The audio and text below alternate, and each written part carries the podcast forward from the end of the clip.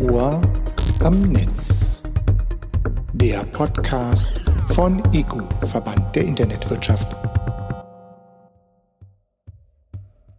Ich begrüße Sie ganz herzlich zu einer neuen Folge unseres Podcasts.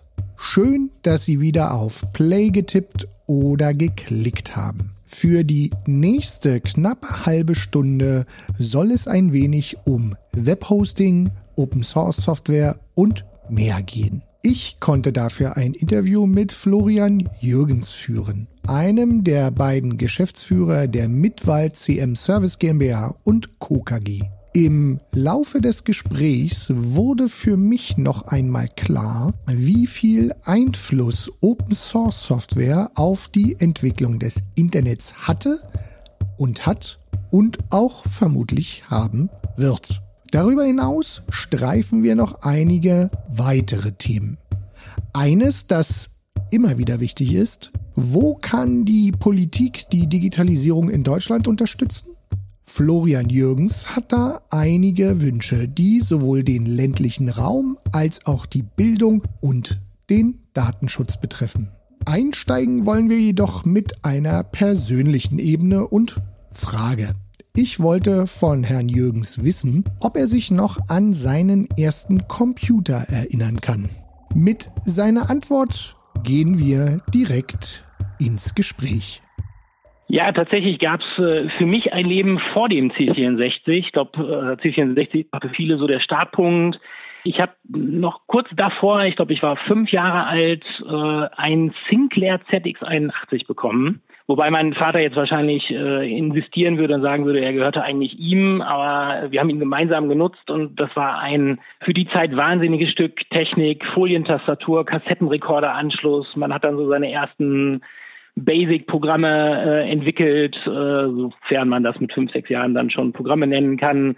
Also sehr früh durchaus äh, in die in die EDV und IT eingestiegen und danach, glaube ich, kam dann der klassische Weg, der C64, der erste PC, der zweite PC, aber das Schöne, wenn man so diese Entwicklung mitgenommen hat und wirklich vom ZX81 bis hin zu dem, was äh, heutzutage bei uns im Rechenzentrum steht und was da an Servertechnologie steht, dann ist das einfach faszinierend zu sehen. Und äh, inzwischen ist der Neid meines Vaters auf äh, die Rechner, mit denen ich zu tun habe, auch deutlich größer als äh, damals beim ZX81. Nun kenne ich Mitwald selber auch als Hoster. Ich weiß aber gar nicht, habe ich damit eigentlich komplett auf dem Schirm, was Ihr Unternehmen so macht? Das kann ich natürlich nicht genau sagen, aber äh, Hoster äh, ist auf jeden Fall schon mal die, die richtige Richtung.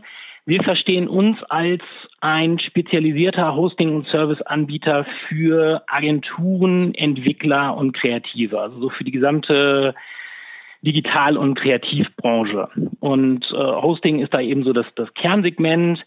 Wir sorgen letztlich dafür, dass auch komplexe Webtechnologien, die im Hosting halt so zu Hause sind, im Alltag unserer Kunden, der Agenturen, einfach und komfortabel nutzbar sind. Denn wir sind jetzt seit fast 20 Jahren gemeinsam mit Agenturen in Deutschland unterwegs und wir wissen, die wollen neue Webtechnologien nutzen, ob es jetzt ein neues CMS, ein neues Shopsystem ist oder ein neues Java-Framework ist. Die wollen es aber nicht selbst installieren, die müssen, wollen es nicht selber einrichten, denn das, und das kann ich auch verstehen, kostet viel Zeit, die wenig wertschöpfend ist. Und deswegen übernehmen wir genau das. Also wir sorgen dafür, dass diese komplexen Technologien für Agenturen möglichst einfach und schnell nutzbar sind. Das machen wir mit unserem 180-köpfigen Team. Uns freut, dass heute schon 5000 Agenturen in Deutschland auf uns vertrauen und gerade unseren Service sehr zu schätzen wissen, der ja, bei Typerei, bei Shopware, bei WordPress eben sehr, sehr schnell und sehr kompetent weiterhilft. Wenn Sie zurückblicken auf die letzten Jahre Internet, Sie sagten ja selber schon, dass Sie sehr lange quasi dabei sind. Welche Entwicklungen sind dann aus Ihrer Perspektive wesentliche Meilensteine gewesen? Ich habe meinen ersten Internetzugang tatsächlich Mitte der 90er Jahre mir erarbeitet, beim Schülerjob die erste ISDN-Karte finanziert von daher, ab da habe ich das Internet mitbekommen. Also ich würde jetzt mal nicht auf ARPANET und die Arbeit von Tim Berners-Lee oder ähnliches eingehen, sondern eben wirklich die Meilensteine, die ich selber erlebt habe. Und da würde ich so langweilig das jetzt vielleicht gerade klingt, weil es auch wenig irgendwie mit Technik zu tun hat, Ich glaube, ein Meilenstein für mich ist die einfache Zugänglichkeit, die heutzutage, zumindest in weiten Teilen der Republik herrscht. Anfänglich war Internet halt irgendwie ein Privileg von, von Technik-Nerds, die viel Erfahrung hatten, die auch das notwendige Kleingeld investieren wollten.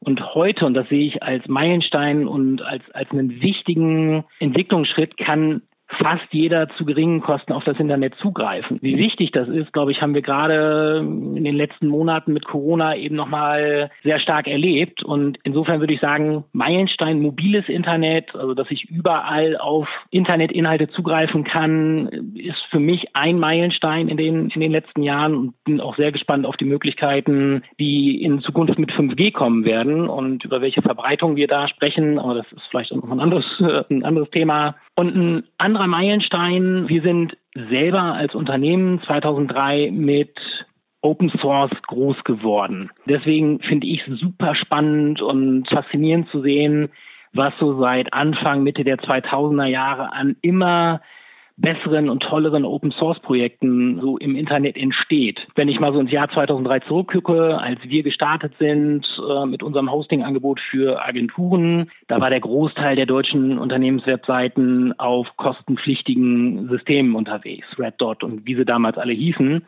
Heute ist es so, der Großteil basiert auf Typo 3, auf WordPress, auf Joomla, und das sind eben genau die Systeme, die wir ja auch unterstützen, anbieten und ja, für unsere Kunden anbieten. Und deswegen glaube ich, ist dieser Open Source Gedanke, der jetzt eben seit vielen Jahren erfreulicherweise das Internet durchdrungen hat, das ist so ein weiterer Meilenstein, der für mich von, von größter Bedeutung ist. Und viele Tools, Anwendungen, die wir heute nutzen, sind eben Open Source. Ob es Android ist, was ja als Open Source Produkt äh, veröffentlicht wurde und auch gepflegt wurde, ob es der Firefox Browser ist, ob es Open Office ist oder auch Wikipedia, gemeinsam an coolen Projekten zu arbeiten und gemeinsam an der Weiterentwicklung zu arbeiten, das ist ja aufgrund des Internets möglich und glaube ich von daher sowohl ein Meilenstein als auch eine Errungenschaft des Internets. Open Source, ein Modell, das inzwischen sogar in der Autoindustrie Einzug gehalten hat.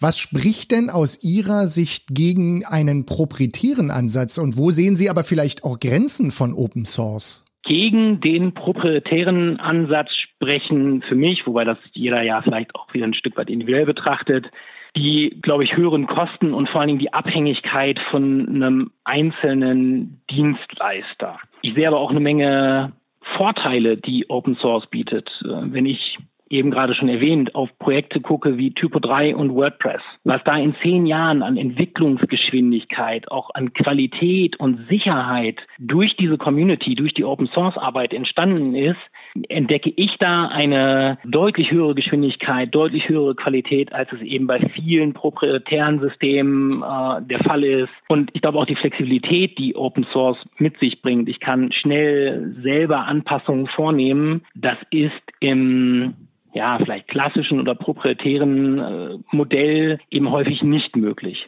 Grenzen, muss man ganz ehrlich sein, bietet Open Source oder hat Open Source natürlich auch, wenn ich eine garantierte Unterstützung in Form von SLAs brauche, wenn ich darauf angewiesen bin, äh, dass ich monatlich aufgrund von vielleicht auch externen Faktoren äh, monatlich Updates brauche, um gewisse ja, neue Funktionen regelmäßig nutzen zu können, dann muss ich mir das eventuell durch externe Dienstleister einkaufen. Also da muss man eben schon schauen, passt für den jeweiligen Anwendungsfall dann auch ein Open Source Projekt oder muss man dann eben doch in den sauren Apfel beißen und auf eine kostenpflichtige Closed Source Lösung gehen. Und, das muss man auch sagen, Produkte mit oder auch Projekte mit weniger aktiven Communities, da kann es durchaus auch mal sein, dass die auch mal eingestellt werden oder nicht weiterentwickelt werden, was natürlich aber auch bei Closed Source Projekten passieren kann. Aber, und dann letzte Vorteil für das Thema Open Source, jeder kann unterstützen, jeder kann mitmachen und kann letztlich auch dafür sorgen, dass es in dem jeweiligen Projekt weitergeht. Und das finde ich ist einfach das Tolle. Beim Stichwort Grenzen fällt mir noch ein, welche Hürden muss denn aus Ihrer Sicht noch die Politik überwinden, um der Digitalisierung und dem Internet den entscheidenden Kick in Deutschland zu geben? Jetzt bin ich ein überzeugtes Landei und jetzt muss ich leider einen Aspekt ansprechen, der ist auch schon häufiger äh, im Podcast mal angesprochen worden. Wenn ich bei meinen Eltern im ländlichen äh, zu Besuch bin, komme ich nicht umhin, das Thema Breitbandausbau zumindest einmal anzusprechen.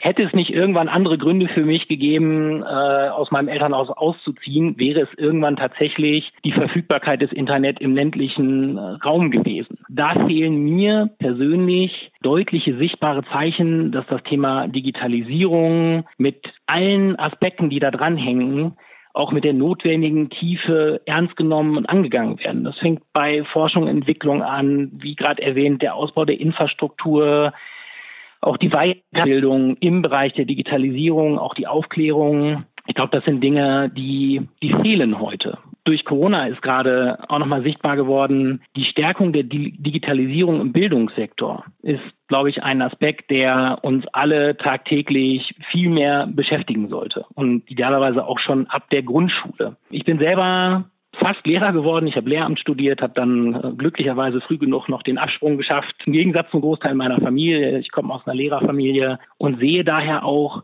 welche Hürden und welche Herausforderungen Lehrer, aber auch Schüler oder Schulen erleben, wenn es jetzt gerade in der Corona-Zeit darum geht, Homeschooling und einen guten Unterricht von zu Hause aus zu ermöglichen. Ich sehe, was für ein Flickenteppich dann Lernplattformen an Schulen sind. Da wird mit sehr viel Leidenschaft, mit sehr viel Eifer vom Informatiklehrer oder von jemandem, der da irgendwie dann in dem Themenfeld gerade die meiste Ahnung hat, dann wird etwas aufgesetzt. Und da würde ich mir wünschen, dass von Seiten des Gesetzgebers, der Regierung, deutlich mehr Unterstützung da ist, dass es klare Standards gibt für zum Beispiel Schulen und welche Lernplattformen können und sollen eingesetzt werden. Für alle Themen, die ja, irgendwie mit Digitalisierung und einer Stärkung der Infrastruktur zu tun haben, würde ich auch da, dazu appellieren oder daran appellieren, gerne auch den Mittelstand stärker mit einzubeziehen. Ich habe häufig so den, den Eindruck, dass man da sehr stark auf die großen Konzerne schaut und die werden dann schon Lösungen liefern. Ja, das mag sein und das funktioniert. Stichwort Corona-App sicherlich in manchen Fällen auch sehr, sehr gut. Ich glaube aber, dass der Mittelstand mit sehr viel Leidenschaft, sehr viel Exzellenz, sehr viel Know-how genauso in der Lage ist, an diesen Stellen zu unterstützen. Ich habe noch einen ganz persönlichen äh, Wunsch, gerade wenn wir über Politik und Digitalisierung sprechen, glaube ich auch im Namen vieler unserer, unserer Agenturkunden. Ich wünsche mir mehr Klarheit hinsichtlich Datenschutz. Und wir sind jetzt seit zweieinhalb Jahren mit der DSGVO am Start, im Mai 2018 an den Start gegangen. Diese notwendige Klarheit, die liefert die DSGVO bis heute nicht. Wir erleben es selber, wir erleben es mit unseren Kunden. Es herrscht eine große Unsicherheit. Was ist denn jetzt gerade eigentlich erlaubt? Äh, was ist nicht erlaubt? Bestes Beispiel Cookies. Es gibt jetzt Urteile vom EuGH, es gibt Urteile vom BGH, aber es gibt immer noch ganz, ganz, ganz viel Spielraum wie man das Thema Cookies, Einwilligung zum Speichern von personenbezogenen Daten, wie man damit umgeht. Und da wünsche ich mir mehr Klarheit, auch mehr Richtlinien, dass man jetzt nicht als, als Agentur oder als Betreiber einer Webseite dann irgendwie sich selber irgendwelche Gerichtsurteile raussuchen muss. Da der Wunsch nach deutlich mehr Klarheit. Nun hat uns Corona noch immer fest im Griff. Welche Veränderungen haben Sie denn aus Ihrer Perspektive wahrgenommen, die es sich vielleicht auch lohnt, nach Corona zu bewahren? persönlich und gesellschaftlich, muss ich sagen, hat Corona tatsächlich ähm, ja viele, viele positive Aspekte hervorgehoben. Alleine so der Fokus auf regionales und lokales Einkaufen hat jetzt vielleicht nur indirekt was mit IT zu tun, aber ich finde es spannend zu sehen, dass deutschlandweit tolle Projekte initiiert wurden, um eben den lokalen Einzelhandel in der Situation auf der einen Seite zu unterstützen, zu stärken aber da eben auch tolle Ideen entstanden sind, die letztlich auch wieder den Kunden zugute gekommen sind. Und da würde es mich freuen, wenn eine Menge davon eben auch so in die Welt äh, oder in die Zeit nach Corona mit übernommen werden kann. Und grundsätzlich glaube ich, Corona wird häufig als Beschleuniger für Digitalisierungsthemen gesehen. Ich würde erstmal sagen, es ist vielleicht auch ein Stück weit ein Gradmesser für den Stand der Digitalisierung, weil es hat aufgezeigt, welche Unternehmen oder welche Behörden sind gut aufgestellt und welche eben nicht. Und es ist dann erstmal ein Chancenaufdecker. Und das hoffe ich auch, dass das so bleibt und dass man diese Chancen jetzt auch nicht irgendwie aus den Augen verliert. Weil ich glaube, die Effizienz und Wertschöpfung kann in ganz vielen Unternehmen durch eine gute und gut geplante Digitalisierung deutlich gesteigert und verbessert werden. Wenn man jetzt mal auch so auf den Nachhaltigkeitsaspekt schaut, vielleicht auch ein sehr offensichtliches äh, Beispiel.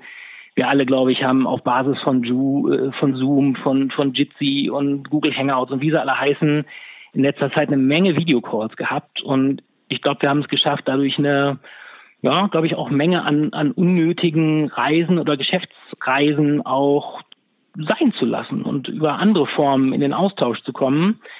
Und da frage ich mich tatsächlich, bleiben Unternehmen, aber bleiben auch wir als Gesellschaft dieser Veränderung treu, beispielsweise eben den Geschäftstermin im Ausland auch in Zukunft über diese neuen Formen der Kommunikation zu realisieren. Oder steigen wir wieder in den Flieger? Ich würde mir wünschen, äh, dass wir daraus gelernt haben und dass wir auch da eine Menge aus der Corona-Zeit mitnehmen. Da sind wir uns, glaube ich, ziemlich einig. Nicht ganz uneigennützig gefragt. Mittwald ist auch Mitglied des ECO, Verband der Internetwirtschaft. Können Sie vielleicht kurz umreißen, was Sie an dem Engagement des ECO schätzen? Ja, ich habe es ja eben schon auch so mit einem äh, kleinen äh, Hinweis auf die Politik äh, geäußert. Beratung Aufklärung zu Digitalthemen ist, glaube ich, ein wichtiger Faktor für die nächsten Jahre. Und da macht der ECO einfach eine tolle Arbeit. Und da ist im Laufe der Jahre auch ein, glaube ich, sehr breites Angebot entstanden. Ich glaube, der ECO-Verband hat damit eine wichtige gesellschaftliche und auch wirtschaftliche Aufgabe übernommen. Jetzt sind wir als IT-Dienstleister natürlich äh, davon in besonderer Form äh, betroffen und Gerade so das Beispiel der Allianz zur Stärkung digitaler Infrastrukturen, also das Projekt Wir sind das Internet, liegt uns da natürlich besonders am Herzen, weil Dadurch wird deutlich, dass IT-Infrastrukturen letztlich das Rückgrat für eine erfolgreiche Digitalisierung sind. Und dafür bin ich dem äh, ECO sehr dankbar, dass man dort viel Aufklärung, viel Transparenz äh, liefert und schafft. Und darüber hinaus haben wir auch äh, schon sehr persönliche Erfahrungen mit dem äh, ECO gemacht, denn Ihr Kollege, der Peter Paul Urlaub, war bei einem unserer letzten äh, Agenturbeiratstreffen mit dabei und hat äh, dort sehr interessant über die ECO-Beschwerdestelle berichtet äh, unseren Agenturkunden da eine Menge spannender Einblicke gegeben. Ich halte es für wichtig, dass junge Menschen frühzeitig Zugang zum Internet erhalten können und daher finde ich dieses Projekt sehr spannend, weil es eben dafür sorgt, dass zum Beispiel jugendgefährdende Inhalte über das Portal schnell gemeldet und vom Netz genommen werden können. Insgesamt muss ich sagen, spannende Projekte, die im Eco entstehen und vorangetrieben werden. Und äh, allein deswegen unterstützen wir den Eco sehr gerne. Das klingt doch gut. Wenn wir die Glaskugel zur Hand nehmen, welche Themen sollte die Gesellschaft und die Wirtschaft verstärkt in den Fokus nehmen, um digital vorn mitspielen zu können oder weiterhin mitspielen zu können? Ich habe ja eben schon ein, zwei Mal so eine leichte Kritik auch in Richtung der Politik gerichtet. Das soll keine blinde oder unreflektierte Kritik sein, wie so das typische Politikgebäsche, sondern ich sehe das als wichtiges gesellschaftliches Element, also auch ein Stück weit einen positiven Druck auf Politik und auf die Regierung aufzubauen, und ich glaube, es ist auch unsere Aufgabe als Gesellschaft und Wirtschaft, dann auch mal unangenehm zu sein und aufzuzeigen und deutlich zu machen, was es aus Digitalisierungssicht in Zukunft noch braucht. Aber, und das sehe ich auch bei uns, ist es an jedem selbst aktiv zu werden, mit gutem Beispiel voranzugehen. Auch da, glaube ich, haben wir in der Corona-Zeit äh, viele Projekte, viele Beweise gesehen, dass wir dazu in der Lage sind. Ich weiß, dass viele Gemeinden in NRW zu Beginn der Pandemie bereits lokale Videochat-Angebote ins Leben gerufen haben, um zum Beispiel Kommunikation mit Familienmitgliedern, die man in der Zeit eben nicht äh, ja, besuchen konnte und eben nicht nur aufs Telefon angewiesen zu sein, sondern sich eben auch sehen zu können.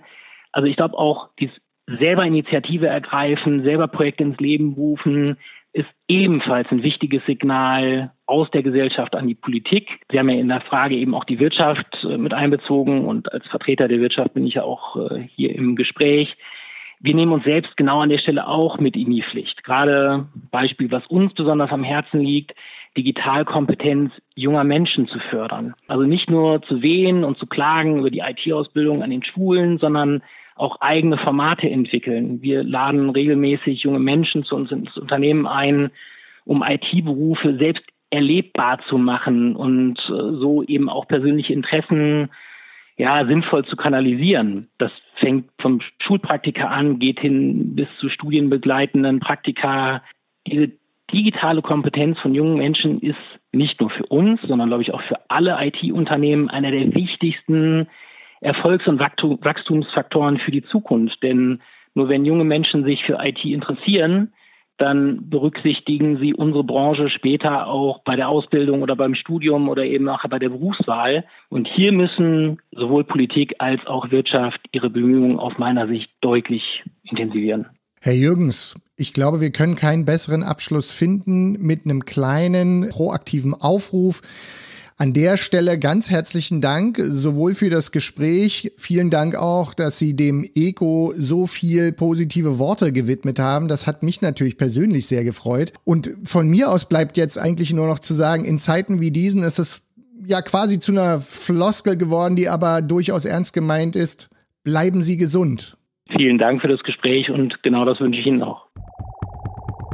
Das Ohr am Netz. Der Podcast von EGU, Verband der Internetwirtschaft.